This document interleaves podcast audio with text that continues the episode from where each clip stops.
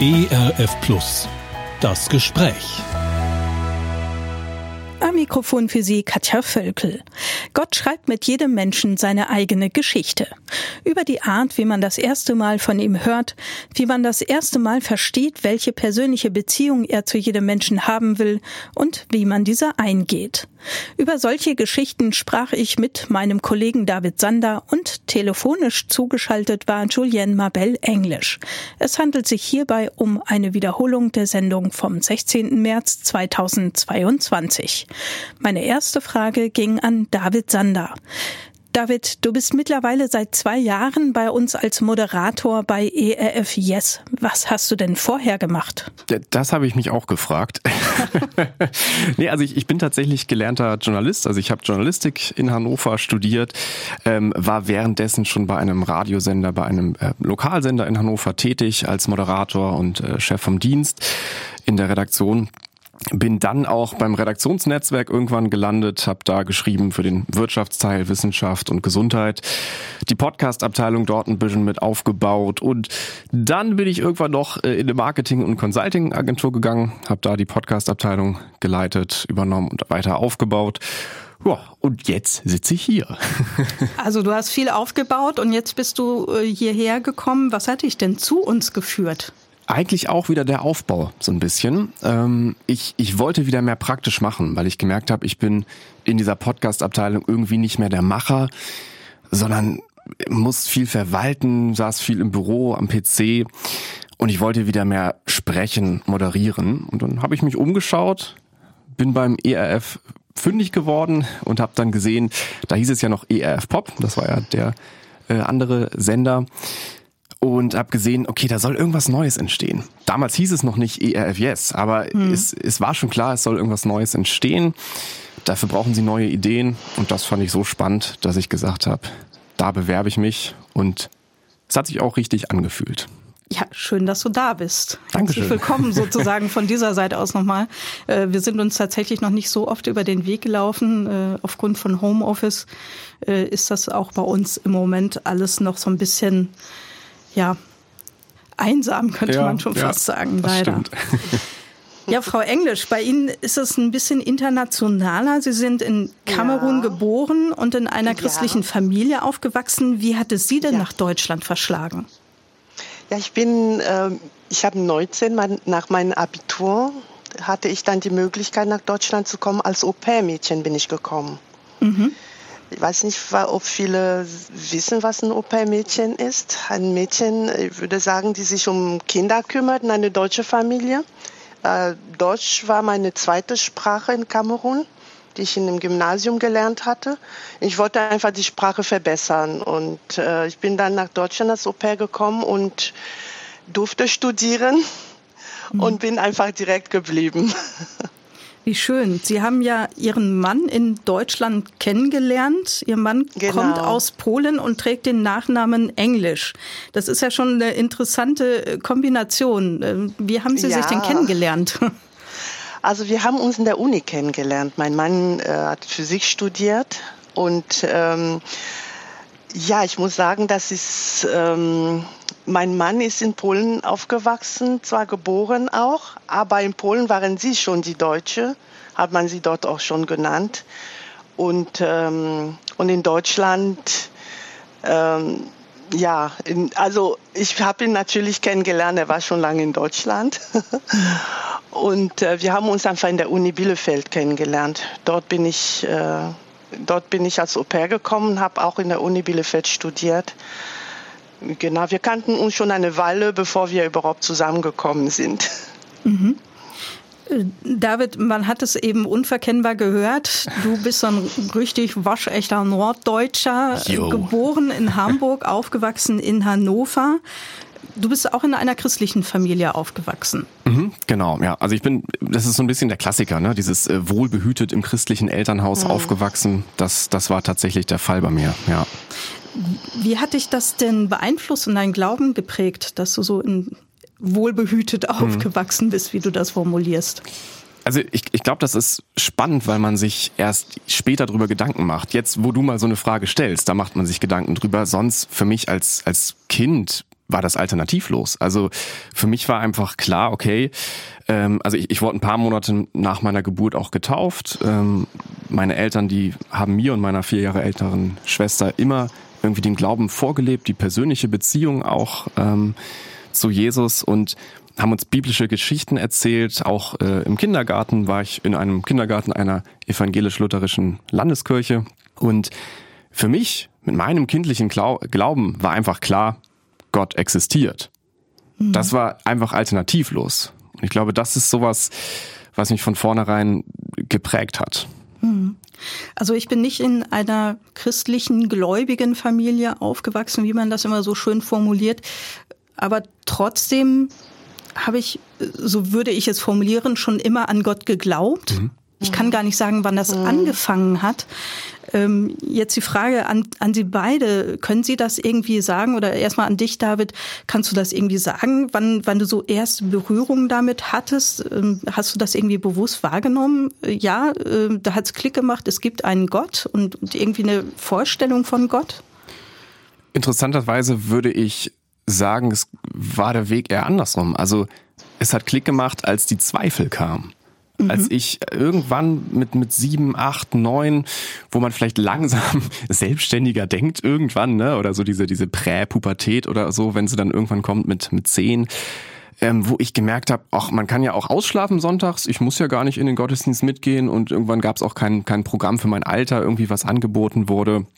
Und da habe ich mich das erste Mal auch kritisch mit dem Glauben auseinandergesetzt. Also auch überhaupt für mich mal hinterfragt, was bringt mir denn dieser, dieser Gott überhaupt? Also was, was macht er in meinem Leben? Ähm, und ich glaube, durch diese Zweifel bin ich überhaupt dann erst wieder irgendwann, kommt auch später vielleicht ja noch, mhm. bin ich, glaube ich, dann erst wieder zu Gott gekommen und habe ihn erst wiedergefunden. Aber du hast jetzt nicht daran gezweifelt, äh, dass es ihn überhaupt gibt? Doch, doch, auch das. Ja, genau, mhm. auch das. Also ich habe mich wirklich gefragt, okay, also es gab ja, wie gesagt, keine Alternative. Gott war irgendwie immer da, ne, muss halt so. Aber ich habe mich irgendwann gefragt, ist es denn wirklich so? Also weil ich, ich spüre ihn gerade in meinem Alltag gar nicht äh, oder, oder irgendwie, was ist denn überhaupt hier los? Also es kann doch auch sein, dass es ihn gar nicht gibt, oder? Und dass meine Eltern immer, die konnten eh ganz gute Geschichten erzählen. kann ja auch sein, dass das auch einfach nur eine Geschichte ist. Ne? Mhm. Frau Englisch, wie war das denn bei Ihnen? Also Sie sind ja in Kamerun aufgewachsen ja. und neben dem Christentum und dem Islam gibt es in Kamerun ja, ja durchaus auch noch so west- und zentralafrikanische Religionen. Oh ähm, ja. Ja. Was beinhalten die und hatten Sie damit auch Berührungen? Hat Sie ja. das vielleicht auch irgendwie beeinflusst? Ja, das hat sehr stark beeinflusst. Also ich, mit, mit der Islam hatte ich nicht so seine große Berührung, weil wir mehr im Süden gewohnt haben. Im Norden, Norden ist viel mehr, ja, sind viel mehr Muslimen. Ähm, man hat doch sehr gut nebeneinander gewohnt. Also in Kamerun gab es noch nie äh, Schwierigkeiten zwischen Muslimen und Christen. Aber ich habe mehr im Süden gewohnt, wo wir christlich erzogen worden sind. Und ähm, es gab nicht nur, also das war eher immer ungewöhnlich. Mein Opa war ein Pastor in seinem kleinen Dorf. Mhm. Und das ist genau das Ungewöhnlichste, weil Kamerun in diesem Moment nicht direkt ein großes christliches Land war. Es hatte keine große christliche Tradition wie in Europa oder in Deutschland. Das heißt, die Tatsache, dass mein Opa Pastor war, war schon ungewöhnlich. Und ähm, er hat sein Dorf verlassen und ist ein anderer gezogen. Er ist genau diese ganze ähm, religiöse wie er das damals auch genannt habe, falsche Religion einfach weggelaufen. Er hat sehr viel ähm, Anfechtungen auch gehabt, weggelaufen und hat dann konnte dann als Pastor, hat, er hat sich selbst Evangelist genannt und hat dann eine Gemeinde gehabt in einem kleinen Dorf und da ist er auch gewesen. Und ich als Kind habe das alles mitbekommen. Also das ist schwer, einfach in dieser Umgebung zu leben, ohne auch diese ganze verschiedene Religionen und ähm, mitzubekommen. Kamerun hat auch sehr, sehr viele verschiedene Völker innerhalb mhm. eines Landes, mehr als 200 verschiedene Völker, verschiedene Sprachen. Und jedes Volk bringt auch seine Religiosität mit und seine verschiedenen Bräuche und ähm, und das alles habe ich auch mitbekommen. Und mein Opa hat sich auch klar dagegen positioniert. Also er hat eine sehr starke Glaube, äh, schon sehr früh. und hat das auch so gelebt. Da gibt es, wenn ich das richtig weiß, auch viel äh, sowas in Richtung Schamanismus und so. Hatten Sie mit ja. sowas auch Kontakt? Ja, ja, das habe ich äh, Kontakt. Also mein Opa, mein Opa war ein, ein ähm, er, war, er hat Gott geliebt, er hat auch sehr viel mit Gott äh, erfahren, aber seine Kinder haben nicht sofort an Gott geglaubt. Also meine Mama hat nicht an Gott geglaubt, erst nach seinem Tod. Äh, ich war sieben Jahre alt damals, aber Jahre nach seinem Tod erst haben wir wirklich, hat meine Mama eine persönliche Erfahrung mit Gott gehabt und hat dann erst angefangen zu glauben. Aber vorher haben wir viel mehr an diese ganze äh, Wunderheilung und Schamanismus und äh, äh, wir mussten zu irgendwelche Wunderheiler in irgendwelche Dörfer gehen, damit wir bloß äh, was bekommen, damit wir beschützt werden und was auch immer. Meine Mama hat das alles mitgemacht, bis sie eine persönliche Erfahrung hatte und Gott kennengelernt hat.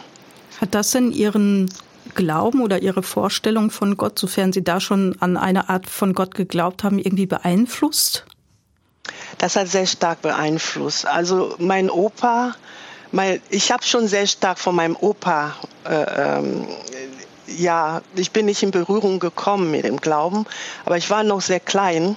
Aber was mich mehr geprägt hat, dass wie mein, meine Mama Gott kennengelernt hat, ähm, was wir alle durchgemacht haben. Erstmal haben wir als Kinder mitbekommen und äh, was meine Mama auch, äh, wie sie zu Glaube gekommen ist, wie die persönliche Erfahrung äh, mit Gott ähm, hatte. Ich kann sagen, das war eine kollektive Erfahrung. Das war nicht nur für sie allein. Können Sie da so, so ein konkretes Beispiel nennen, so Erfahrungen mit Gott gemacht? Ja, genau. Also meine Mama und meine Tante, ich, haben sich zusammengetan und uns erzogen. Das war üblich damals, weil meine Tante hatte ihren Mann verloren, sehr früh. Sie war 35, hatte sechs Kinder. Meine Mama drei Kinder. Unser Papa hat uns sehr früh äh, verlassen. Und die beiden Frauen haben sich zusammengetan. Meine Mama sehr, war eine sehr selbstständige Frau, Krankenschwester. Und was damals auch nicht, äh, weil damals auch nicht selbstverständlich war. In, in so einem Land auch wie Kamerun, wo, wo Frauen viel mehr abhängig waren von Familie und so weiter. Und ähm, ich erinnere mich an eine Erfahrung, die wir gemacht hatten. Nachdem wir von diese ganzen Schamanen gekommen sind, in, in ein in ein äh, weit gelegene Dorf sind wir manchmal gefahren, haben Gefahren auf uns genommen, um einfach, um diese Erlebnisse zu haben von Heil, von Wohlstand, von, von vielleicht auch Gesundheit erlebt haben, sind wir immer wieder zurückgekommen und jedes Mal hat meine Mama immer festgestellt, dass sie sinnlos war und dass Gott Humor hat. Manchmal hat uns ein Schamane verboten, eine besondere äh, Stück Fleisch zu essen, der auch ganz selten war. Wir kamen nach Hause und der Nachbar hat gerade das gekocht. Und wir haben gegessen, ohne zu fragen. Und äh, festgestellt, das alles war umsonst. Und mhm. eines Tages hat meine, ist meine äh, Tante, also beide Frau, mein, ich nenne sie meine Ziehmama, meine zweite Mutter, ist dann krank geworden und, ähm, und sie hat sich hingelegt und sie hat einen Traum gehabt. Mein Opa saß neben ihr und hat gesagt, ihr versucht alles, ihr versucht alles. Könnt ihr nicht versuchen, was ich euch beigebracht habe. Sie ist plötzlich aufgestanden und hat das meine Mama erzählt. Und äh, sie hatte auch solche lebendige Träume einfach. Meine Mama erzählt und äh, in dem, am gleichen Tag ist sie auch gesund geworden. Und beide haben erkannt, dass etwas nicht stimmt. Und ich erinnere mich, dass wir alle auf die Knie gegangen an den Wochen, an diese, in dieser Woche alle auf die Knie gegangen und erstmal um Vergebung gebeten, haben die beide erstmal und wir Kinder auch mit.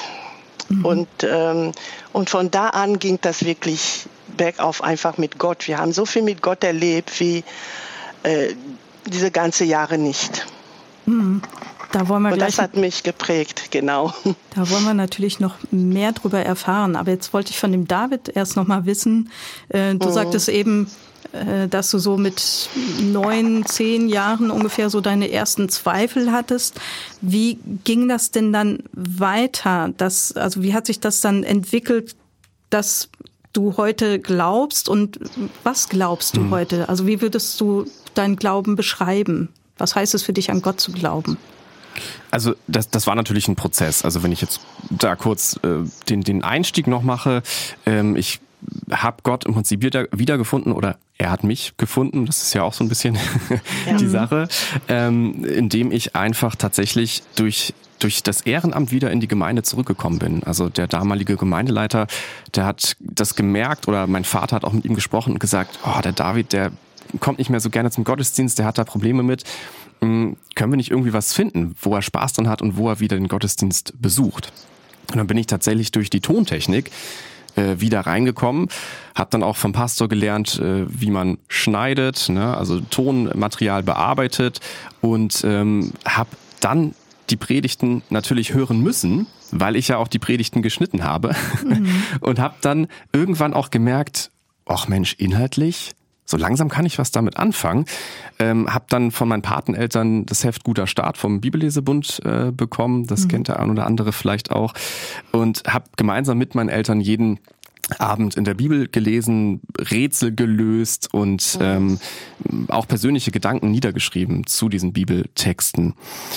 Und ich würde sagen, durch diese tägliche Bibelarbeiten, durch die erlebte, erlebten Predigten, ja, habe ich plötzlich gespürt, dass sich etwas in meinem Leben verändert. Also ich habe realisiert, dass Christsein gar nichts mit meinem Verstand zu tun mhm. hat, sondern äh, also und auch nicht irgendwie ich die komplette Bibel auswendig lernen muss, Regeln dogmatisch irgendwie befolgen muss oder so. Ich habe gemerkt, Christsein, das hat was mit meinem Herzen zu tun. Und mhm. das ist einfach erstmal dieser Grundgedanke, Jesus wirklich als den einzigen Orientierungspunkt irgendwie zu haben, äh, ihm nachzufolgen und obwohl ich diesen Jesus wirklich mein Leben lang kannte, erkannte ich ihn doch nicht als meinen Erlöser.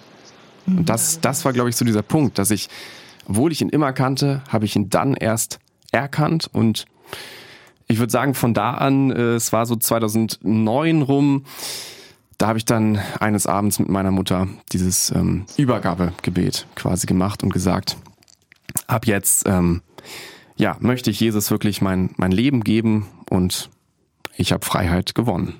Mhm. Übergabegebet für die, die nicht wissen, was das zu bedeuten hat. Kannst du das so ganz grob erklären? Ähm, genau, das klingt, das klingt immer so, so, so hoch, ne? Und über Übergabegebet, als, als würde da irgendwie sonst was passieren. Ähm, aber letztlich ähm, war es gerade für mich in dem Alter auch, ähm, ist das ein Gebet, was, was du mit jemandem sprechen kannst, äh, wo du mit deinem Herzen entscheidest, hey, ich möchte Jesus nachfolgen, mhm. ich möchte ihn weiter kennenlernen. Ne, das heißt nicht, dass du schon sofort alles wissen musst, wenn du dieses Übergabegebet sprichst. Und Übergabe heißt, du übergibst ihm dein Leben. Und ähm, ja, ich glaube, das ist, ähm, das, das ist etwas, was man erleben, ähm, was heißt muss, aber was man irgendwie erlebt und äh, dann, dann passiert's, dann, dann merkt man auch, was da passiert. Ja. Mhm. Also ich sehe hier so äh, gewisse Parallelen auch bei Ihnen, Frau Englisch. Bei mir war es mhm. ähnlich. Ich habe auch so ein bewusstes Gebet gesprochen und bei mir war dann so ein Moment, dass ich so das Gefühl hatte, ich hatte diesen Vers im äh, Bibelvers im Ohr. Das hatte mir, also ich habe vorher viele Gespräche mit anderen Christen geführt über den Glauben und wie man zum Glauben kommen kann, wie man Gott kennenlernen kann, oh. äh, wo dann ein Christ sagte, ähm, im Himmel wird eine Riesenfreude sein über einen Menschen, der sich ganz bewusst zu, zu Gott bekennt. Und ich hatte tatsächlich in dem Moment, als ich so ein ähnliches Gebet wie der David gesprochen habe, äh, so das Gefühl, boah, da geht gerade irgendwie voll die Party im Himmel ab, obwohl das gar nicht so richtig was mit mir zu tun hatte. Aber das war ein ganz eigenartiger Moment. Äh, hatten Sie auch so was Ähnliches? Ja, ich muss sagen, dass ich, also wir hatten diese Übergangsgebet nicht oder Übergabegebet nicht äh, direkt, aber ähm, ja, also ich habe das nicht, ich habe ich hab auch nicht diese Gedanke, dass sich im Himmel äh, Engel freuen oder so, aber ich, wir haben so viel äh, erlebt mit Gott. Dass, Können Sie mal ein Beispiel ähm, nennen? Das macht uns ja. jetzt neugierig. also wir haben wirklich als Kinder kleine Erlebnisse mit Gott gehabt, also kleine, große, manche nennen das. Ich erinnere mich, dass wir haben aber viel gebetet. Ich erinnere mich, dass wir Abend ähm, zusammen die Bibel gelesen haben, immer und gebetet haben. Und jedes Mal, wenn wir was gebraucht haben, auch was zu essen oder je nachdem, was, äh, was uns in dem Sinn kam, haben die beiden Mütter immer gesagt, frag euer Papa. Weil die, wir hatten ja keinen Vater, kein äh, leibliche so, aber sie sagten immer, frag euer Papa. Und wir wussten genau, wen sie meinten. Mhm. Und, ähm, und zwar Gott. Und wir haben das immer ernst genommen, wie Kinder sind. Sie nehmen alles äh, wörtlich. Und wir haben wirklich, eines Tages wollten wir einfach Kochbananen essen. Das sind wirklich Bananen, äh, aber andere äh, ähm, Art von Bananen. Und äh, wir haben gebetet, das war gegen 20 äh, Uhr, 21 Uhr. Herr, bitte schenk uns Kochbananen. Das ist so lange, dass wir das nicht mehr gegessen haben. Und diese kindliche Gebete. Wir sind alle schlafen gegangen. Um drei Uhr hat jemand bei uns an die Tür geklopft mit einer Staudelkochbanane und sagte, ich kann nicht schlafen, ich habe das Gefühl, ich muss das hier bringen. Das sind wow. solche Erlebnisse und wir haben viel solche Erlebnisse gehabt mit Gott, die unsere Glaube einfach gefestigt haben. Für mich war es schon sehr früh klar. Ähm, also ich hatte keinen Zweifel daran, dass es Gott gibt. Aber ich, ich habe auch mit zwölf eine persönliche Entscheidung getroffen, Gott zu gehören und mit Gott zusammen äh, zu gehen einfach. Da habe mich dann mit zwölf taufen lassen. Ich kann sagen, das war so meine Art äh, Übergangsgebet. Mhm. genau. Mhm. Hat äh, die, also Gott als Vater, ich meine, so wird er in der Bibel ja auch dargestellt. Ähm, wie würden Sie das beschreiben, Gott als Vater für Sie? Als äh, quasi auch ja ein Stück weit als Ersatz für Ihren äh, leiblichen Vater. Er war ein Ersatz für alles. Also ich, äh, man kann wirklich, man kann von Gott alles verlangen, kann ich sagen. Man kann ihm, man kann wirklich zu ihm kommen wie ein leiblicher Vater. Und er hat in meinem Leben mir immer wieder gezeigt, dass er da für mich ist. Wenn es auch um Kleidungsstücke angeht, ich habe auch so mein Hochzeitkleid. Äh, ähm, ich erinnere mich kurz bevor wir geheiratet haben. Äh, ich war sehr traurig, weil, weil meine Familie nicht in, Kamer äh, in Deutschland war. Nur, ähm, wir haben meine Mutter später eingeladen, aber während der Vorbereitung ähm, war ich einfach sehr traurig. Und ich habe dann ein kurzes Gebet gehabt. Das war wie ein Seufzen einfach. Herr, sei du mein Vater. Und ähm, wir haben angefangen, die Hochzeit zu planen. Und ähm, eine Freundin von mir hat dann gefragt, ob ich ein Hochzeitkleid habe. Ich habe ja gesagt nein und sie hat mich gefragt, wie soll dein Kleid aussehen? Ich habe ja genau beschrieben, wie mein Kleid aussehen soll. Und sie hat mich zu sich eingeladen, einen Tag später.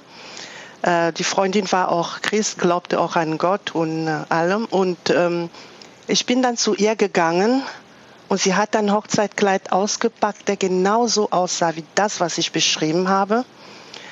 Und äh, das ist ungewöhnlich. Ein Hochzeitkleid ja. schenkt man einfach nicht so. Und für mich war das auch total ungewöhnlich. Aber die Art und Weise, wie das alles dazu gekommen ist, und ich habe das ausprobiert und das passte, als hätte man das genau für mich gemacht. Und sie sagte zu mir dann, und ich habe mich gewundert. Ich habe gefragt, warum hast du hier ein Hochzeitskleid? Sie hatte weder ein Verlobte noch war verheiratet. Und sie sagte mir, ja, jetzt verstehe ich, warum ich das Kleid gekauft habe. Ich war vor zwei Wochen mit einer Freundin äh, unterwegs. Ich habe sie begleitet und ich habe das Kleid gesehen. Ich musste es kaufen. Ich musste es mitnehmen. Und so stand sie da und ich habe ich habe in diesem Moment einfach gesehen, als wäre sich mein Vater sich personifiziert, einfach mir als sein Vater ein Hochzeitkleid geschenkt. Und das kam einfach so. Und deswegen sehe ich ihn auf diese Weise wie ein Vater. Für, er war immer mein Vater und er ist es auch mein Leben lang einfach. Mhm. David, du sagtest auch eben, dass es bei dir richtig losging, als, als du gebetet hast. Mhm. Wie, wie würdest du deine Beziehung zu Gott beschreiben? Ist das mhm. ähnlich, auch so eine Vaterbeziehung? Ja, doch. Also ich, ich bin dir auch so ein bisschen noch die Antwort schuldig auf die Frage, ne, was bedeutet der Glauben äh, in meinem Leben? Und das kann man, glaube ich, ganz gut hier auch verbinden. Ich glaube, Gott als Vaterfigur hm, habe ich anders wahrgenommen, weil ich meinen leiblichen Vater kannte natürlich und weil mein leiblicher Vater mich eben auch ja, mit christlichen Werten aufgezogen hat und nicht einfach nur mit christlichen Werten, das, das sagen ja viele ganz gerne mal so, sondern äh, wirklich mhm. den, den Glauben vorgelebt hat und eben diese persönliche Beziehung. Das heißt, ich hatte da immer ein Vorbild. Und ich glaube, das hat auch mein Bild von Gott natürlich ein bisschen geprägt. Also dieses Gott als Vater, dann habe ich mir auch vor allem als Kind und irgendwie so bis hin als Jugendlicher diesen Gott auch ein bisschen wie meinen Vater quasi vorgestellt. Ne? Also dass mhm. er auch einfach äh, liebevoll ist, ähm, gerecht und fair, aber auch mal den Zeigefinger erheben kann, wenn vielleicht mal was nicht läuft oder so.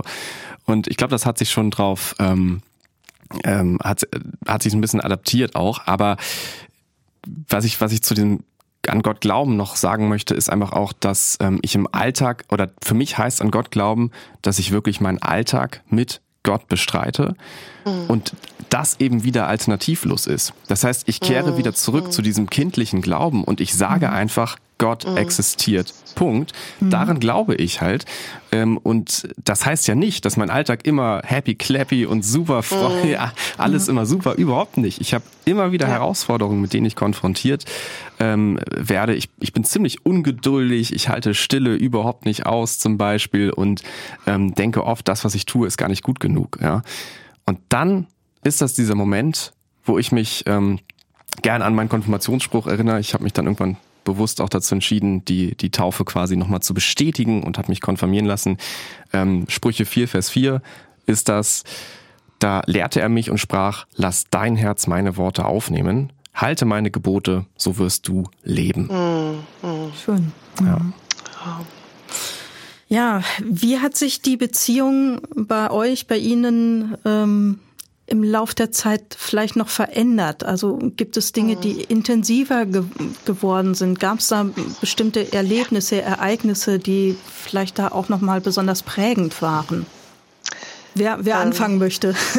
Wir können ja gerne auch so ein bisschen ins also Gespräch kommen miteinander da.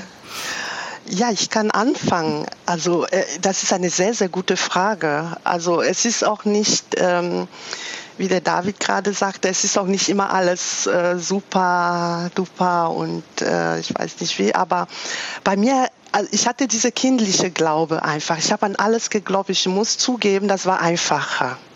Es war einfacher, einfach zu glauben, ich kriege alles und mhm. der Herr ist da für mich und er will für mich. Dann bin ich immer erwachsener geworden und älter geworden. Natürlich kommen auch noch äh, andere Schwierigkeiten dazu, Probleme und ähm, der Glaube verändert sich auch.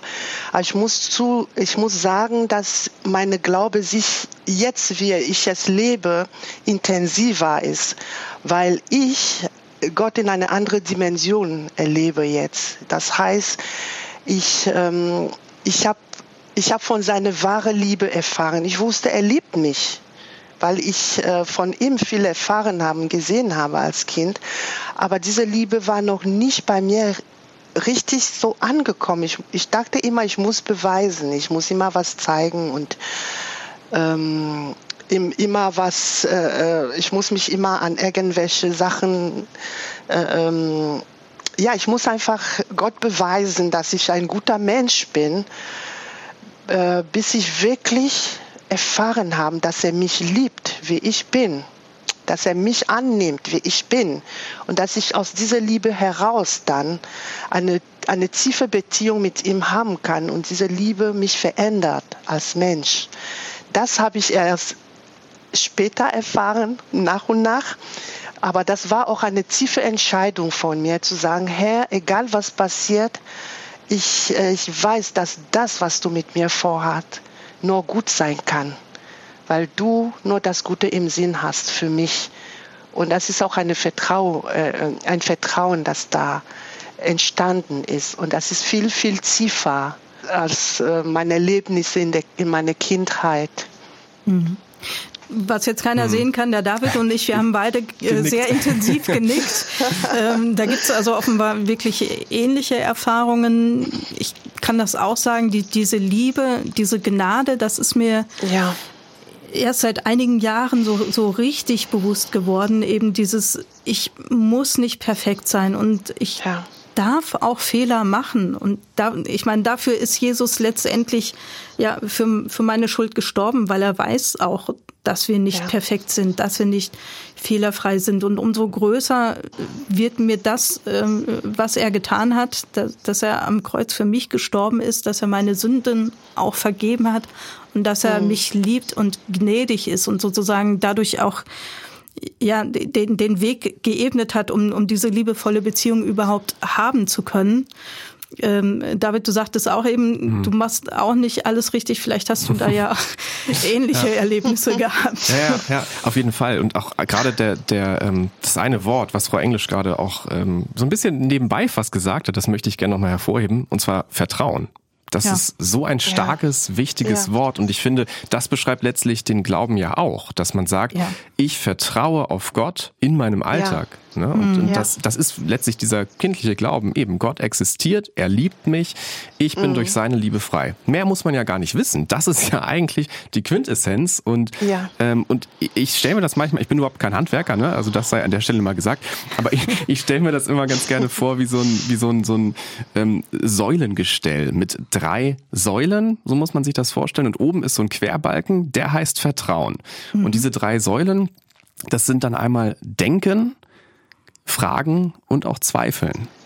Weil ich mhm. glaube, das, mhm. das gehört zum Glauben dazu, dass man mhm. einmal dieses Vertrauen ne, als, als tragenden Querbalken quasi hat, selber denkt, selber fragt, ob hinterfragen oder wirklich nur mal fragen, auch andere Leute fragen und eben auch zweifeln. Dass es völlig okay ist, dass ich auch mal zweifle und ja. denke, boah, was ja. soll das? Gerade ja. auch äh, mit, mit irgendwelchen Krisen, die in der Welt sind, ob es jetzt Corona ist oder irgendwas anderes, auch was in der Zukunft noch kommt, man weiß es ja gar nicht. Aber mhm. dass man halt immer wieder zurückkommen kann auf diesen Querbalken, Gott existiert, Ne? Mhm. Von, von da aus ist alles gut. Und ich glaube, das ist so, das ist so mein Bild, was mir persönlich sehr hilft. Mhm.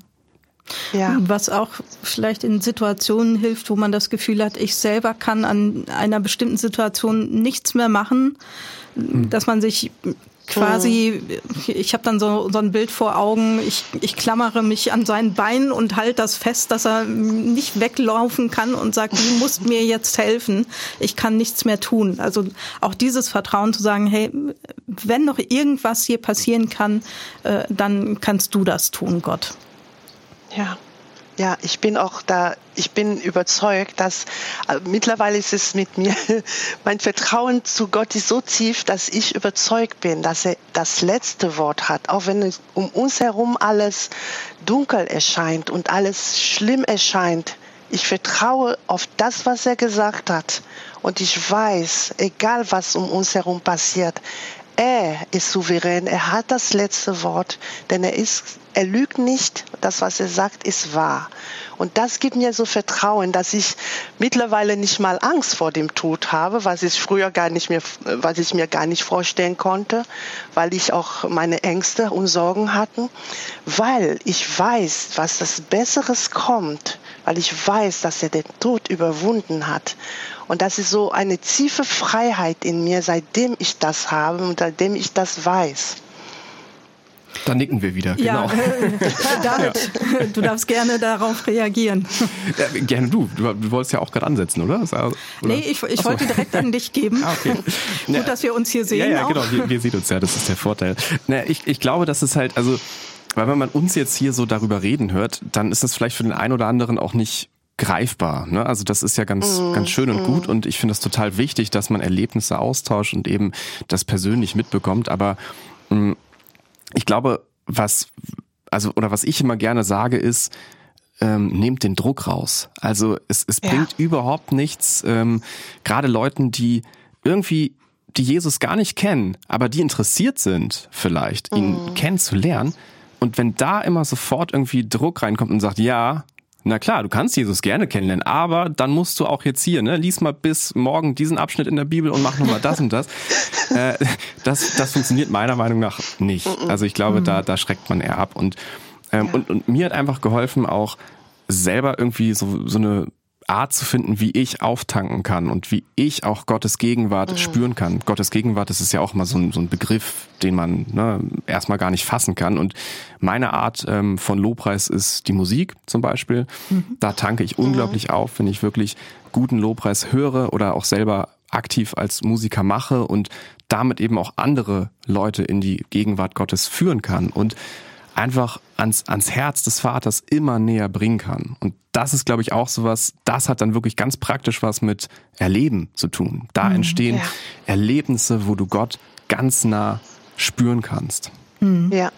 ja. Interessant. Bei mir ist es eher so der Moment der Stille, dass ich wirklich sage, so, Jesus, wir sind jetzt gerade hier unter uns, sage ich mal, in der Stille, dass ich sagen kann, ich habe Sehnsucht nach dir. Ich will dir jetzt ganz nah sein. Natürlich nicht ja. nur jetzt, sondern auch in diesem Moment im Gebet und ja, versuchen auch ähm, auf das zu hören, was, was vielleicht in meinem Herzen dann gerade passiert, in eine Art Gespräch einzutauchen. Ähm, da gibt's offensichtlich auch da ganz unterschiedliche Arten und das finde ich so faszinierend, dass, dass Gott eben jedem Menschen ganz individuell auch begegnet und auch diese ja. Beziehung sehr individuell ist, auch wenn es natürlich Überschneidungen gibt, natürlich, mhm. und, und doch ähm, ist das so unglaublich tief und vielfältig, das finde ich total faszinierend. Äh, David, du hattest es gerade angesprochen, wenn man mit Menschen spricht, die jetzt vielleicht noch nicht so an Gott glauben. Ähm, das ist auch so meine Frage, die an Sie beide geht, an euch beide. Ja. Ähm, was wünschst du dir? Ich fange gleich mal mit David an. Was, was wünschst du dir ähm, zum einen für deine Beziehung zu Gott, für die Zukunft? Und die zweite Frage, was wünschst du dir für Menschen, die diesen Gott bisher noch nicht so kennen wie du? Mhm. Also erstmal, ich glaube halt, dass, dass das auch einfach ein Prozess ist. Das Glauben ein Prozess ist, ist es nie, du bist nie irgendwo angekommen und dann bist du fertig ja. und ach, jetzt glaubst du mhm. und naja gut, ob du jetzt dann schon 25 bist, 30, 80. Nein, ich glaube, das ist ein Prozess. Und das ist das, was ich mir persönlich für meinen Glauben wünsche, dass ich eben Gott immer weiter kennenlerne, dass Gott sich mir offenbart in neuen ja. Dingen, in, in, schönen Dingen und ich ähm, Gott auf, auf so viele unterschiedliche Arten kennenlerne, ähm, die ich bis heute vielleicht gar nicht verstehe und wahrscheinlich auch nie verstehen werde. Und das ist ja auch der Punkt. Ich werde Gott mhm. nie komplett verstehen können und das ist okay, weil ich glaube, weil ich vertraue.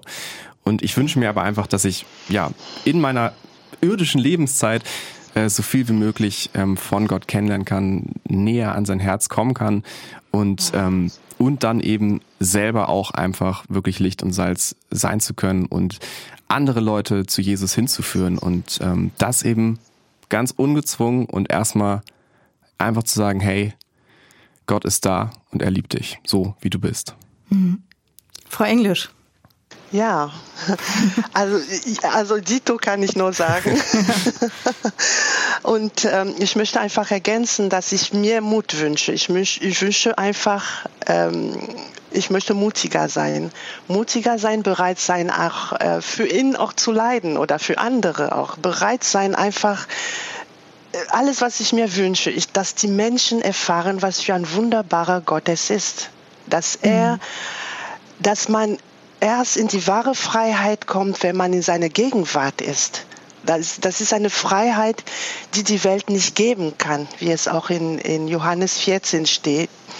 Und das wünsche ich mir so sehr. Und ich jedes Mal denke ich, wenn die Menschen erfahren könnte, was für ein Gott er ist, wer er ist, dann würden sie zu ihm rennen. Mhm. Das alles, was man in dieser Welt sucht, was, das alles ist bei ihm ähm, jeder Mensch sollte einfach ihm eine Chance geben, in seine einfach ähm, ihm kennenlernen. Wenn Menschen mich fragen, die Gott nicht kennen, ähm, mich fragen, äh, was kann ich tun? Ich, alles, was ich ihm sage, ist einfach, frag ihm einfach persönlich, frag ja. ihm, begegnet mich und lass nicht nach und er wird das tun. Davon bin ich 100 Prozent überzeugt, dass Gott sich offenbart, in Herzen offenbart, die, die sich nach ihm sehnen. Und das, ähm, das wünsche ich mir vom ganzen Herzen. Und ich hoffe, dass ich dazu beitragen kann, einfach, dass Menschen mehr von Gottes Liebe erfahren. Ich glaube, das war für mich diese Schlüssel, einfach diese Liebe zu erfahren.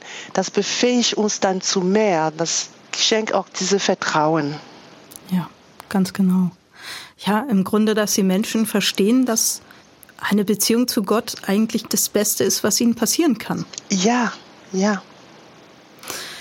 Ja, Gott liebt uns Menschen und möchte eine persönliche Beziehung zu uns haben. Wie wir eine solche Beziehung zu Gott aufbauen können, ist ganz unterschiedlich. Julienne Mabel Englisch und mein Kollege David Sander haben erzählt, wie das bei Ihnen war. Ja, ganz herzlichen Dank dafür an Danke. beide. Danke auch. Danke auch für die Möglichkeit. Sehr gerne. Und das war's für heute. Schön, dass Sie auch dabei waren. Tschüss und machen Sie es gut. Ihre Katja Völkel. Das Gespräch. Mehr auf erfplus.de oder im Digitalradio DAB+. Hören Sie ERF Plus. Gutes im Radio.